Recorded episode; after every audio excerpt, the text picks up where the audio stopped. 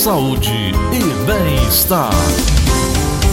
Nós estamos aqui em linha com o Dr. Fábio Souza, psiquiatra, um dos mais envolvidos com a cura, de, ou, ou, ou de atenuar, pelo menos assim, a situação que temos vivido ultimamente, principalmente em função da pandemia. Psiquiatra renomado, conhecido, amigo e que sempre que está aqui nos ajuda com esse seu olhar humano diante da ciência e a ciência com o humanidade também. Doutor Fábio Souza, muito bem-vindo, muito bom dia. Tudo bem, doutor?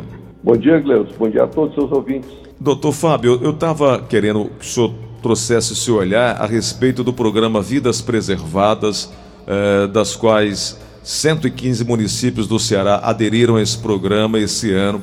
63 foram confirmadas esse ano. Esse relatório publicado na sexta-feira pelo Ministério Público do Ceará tem base com dados da Associação para o Desenvolvimento dos, Municípios do Estado do Ceará. A iniciativa foi criada em 2018. É um programa, doutor, que tem um, um, uma, uma, uma intenção de trazer ao Ceará, creio eu, um olhar mais mais transparente sobre a saúde mental. O senhor concorda e como é que o senhor avalia esse projeto?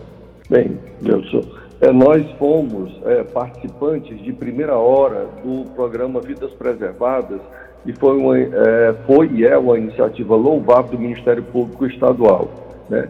Antes, sob o comando do Dr. Hugo Mendonça e agora também de uma forma brilhante com o Dr. Hugo Porto. Então, nesse programa, de vidas preservadas, o que é que o Ministério Público quer?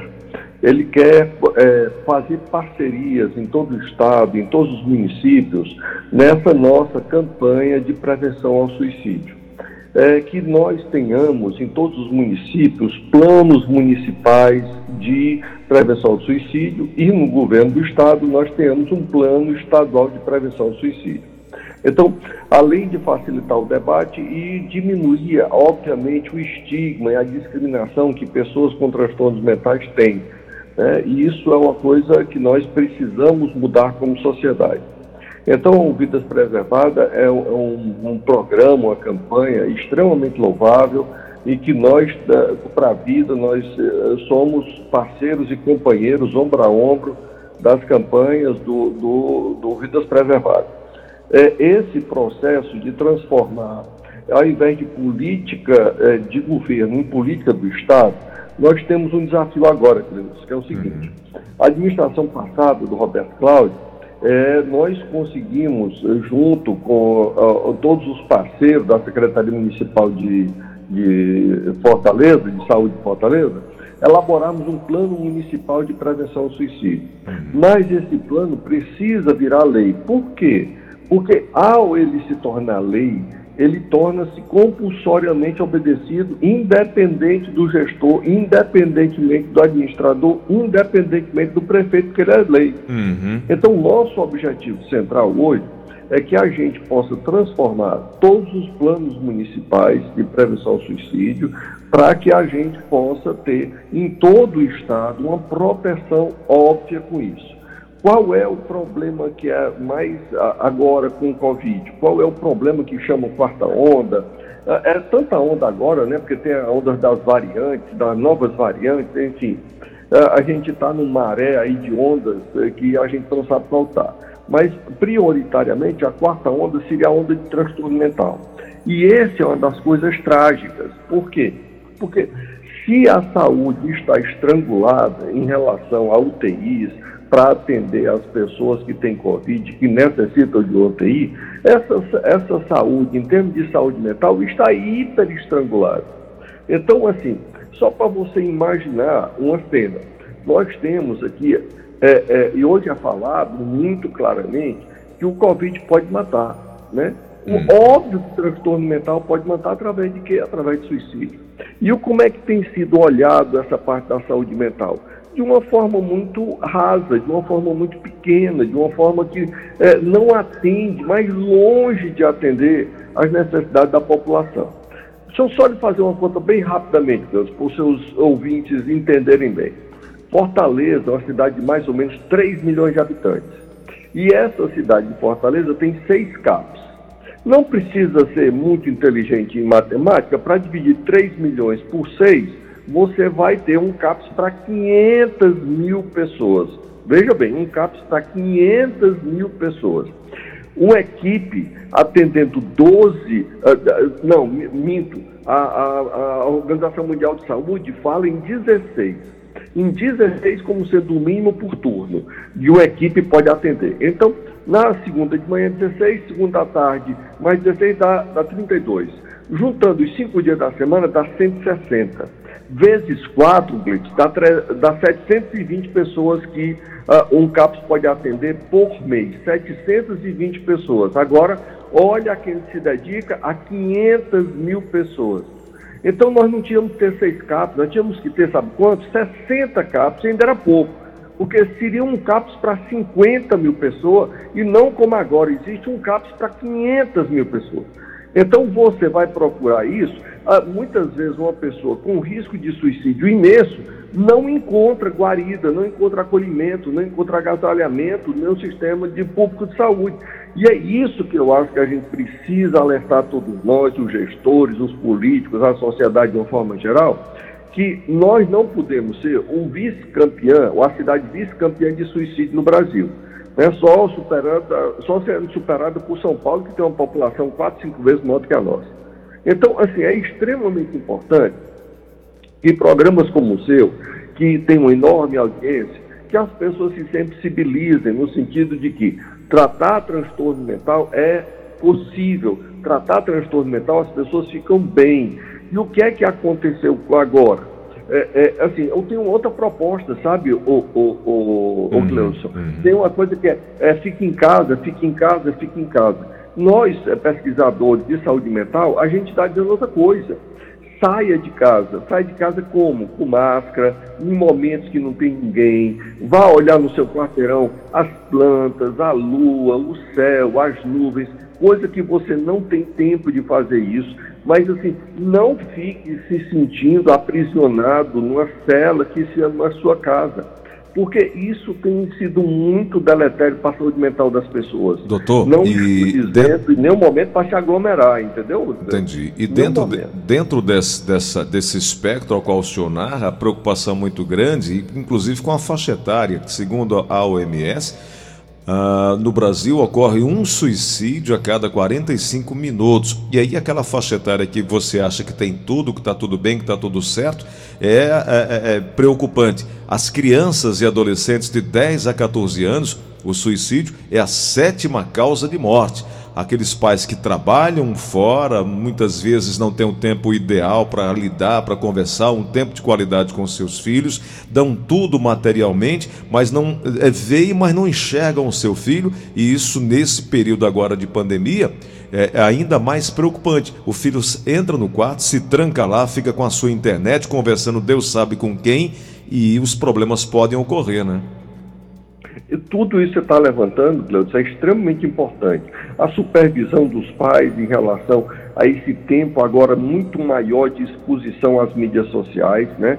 A gente tem que ver que ah, como é que está a evolução desses garotos na escola, que os dados não têm sido animadores, há uma piora, um deterioro no desempenho acadêmico dos estudantes quando não tem aulas presenciais. Há ainda uma exposição extra, porque esses jovens muito cedo, muito cedo ficam expostos a outros tipos de mídia que não da escola. E a gente tem que ter cuidado, especialmente você falou em idosos. Olha, um dos casos mais interessantes que a gente está acompanhando lá na faculdade, o, o Gleus, é o seguinte: com essa história que o Covid mata especialmente gente idosa, implica que tem muita gente viúva. E o que é que a gente está acontecendo lá no hospital? Nós estamos atendendo muita gente viúva pensando em morrer porque não encontra mais sentido de vida porque o seu companheiro, a sua companheira de longas datas já não está ali. Então, esse é extremamente importante que a gente tenha programas de apoio aos sobreviventes do Covid, especialmente aquelas pessoas que são idosas e que tinham no seu marido, na sua mulher, o único companheiro, a única pessoa realmente presente na sua vida e que agora não tem mais. De então, fato. é extremamente importante a gente ter esse olhar caridoso, esse olhar humanista, e que a gente possa dar apoio, que a, a família, sensibilizar as famílias para que aquela pessoa que enviou não pode deixar de sozinha, porque ela vai entrar possivelmente num quadro depressivo, até pelo luto, pela perda importante que teve na vida dela. Doutor. Então, a gente tem que ter todo esse olhar para todas as faixas etárias, desde a criança até a, a velhice. Doutor Fábio, é, concordo plenamente com o senhor. Ontem um fato também chamou bastante atenção, inclusive nós conversamos sobre esse tema recentemente. Um policial militar baiano, é, segundo a informação do G1 Bahia, teve um surto psicótico, disparou tiros para cima, tiros de fuzil, é, na região do Farol da Barra, ponto turístico daquela cidade, em Salvador. E na sequência, depois de mais de três horas e meia de negociação com equipes do Batalhão de Operações Policiais, um policial atirou contra o colega e ele foi levado em estado grave para o hospital. O PM, identificado como Wesley Soares Góes, era noivo e trabalhava na, na polícia já há quatro anos. Segundo familiares, ele nunca tinha passado por esse tipo de situação. Aonde é que eu quero chegar, doutor? Pessoas que estão expostas a esses estresse, como policial, médico, enfim, e outras atividades, pessoas que não têm nenhum histórico de, desse tipo de comportamento ou desse tipo de problema, eles podem ter a qualquer momento, e agora, nesse momento de pandemia, isso ainda é, é um risco maior, doutor? Ô, ô, Gleus, tem uns artigos muito interessantes que acompanham coortes. O que é que são coortes? É um grupo de uh, pessoas de um determinado local, de um determinado país, que são acompanhados sistematicamente através do tempo. E coortes de 100 mil, de 200 mil, de 500 mil, de milhões às vezes, como em alguns países da Escandinávia, a Suécia, a Noruega, eles têm dado, estão dados interessantes sobre essa história do Covid, né? É, pessoas, assim, a gente tem um ritmo de adoecimento que a gente chama incidência. Incidência é a quantidade de casos novos por ano, ou por mês, ou por semana, a gente define isso, mas usualmente é a quantidade de casos novos por ano. Incidência é diferente de prevalência. Prevalência é a quantidade total de casos. E o que foi que a gente observou nesses grandes coortes, especialmente em relação à ansiedade, depressão e abuso de substância? Um aumento médio na incidência de 30%. Então, o que era 100 agora é 130. E o que é pior, é, esses, é, essas questões de suicídio, de é, como afetam muito policial, esse, esses policiais é em torno de 140.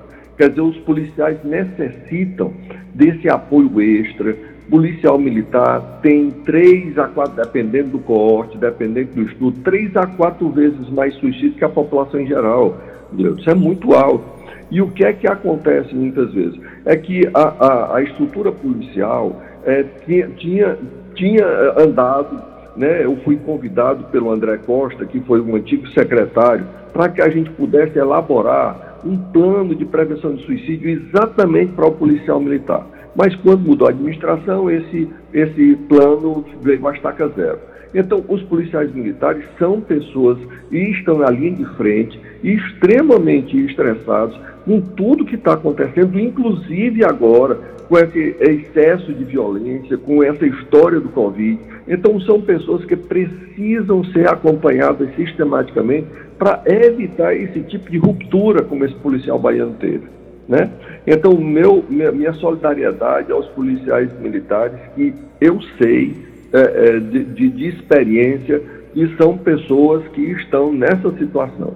Então, nós temos que sensibilizar os gestores da Secretaria de Segurança novamente para que para que possamos, é, junto com os policiais, junto com as instituições dentro da própria polícia, darmos apoio a essas pessoas.